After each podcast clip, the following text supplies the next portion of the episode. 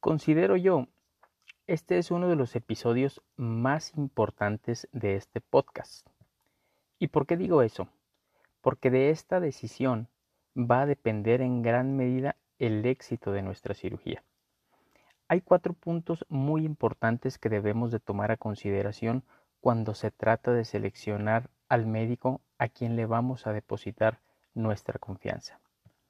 Punto número uno. Tu médico debe contar con una certificación que lo acredite como un especialista en cirugía de obesidad. Punto número dos. Experiencia. Experiencia. Experiencia. Lo ideal es que el cirujano de su elección tenga una experiencia de por lo menos 500 cirugías realizadas. A la fecha, su servidor tiene una experiencia acumulada de más de 2.500 cirugías exitosas de obesidad.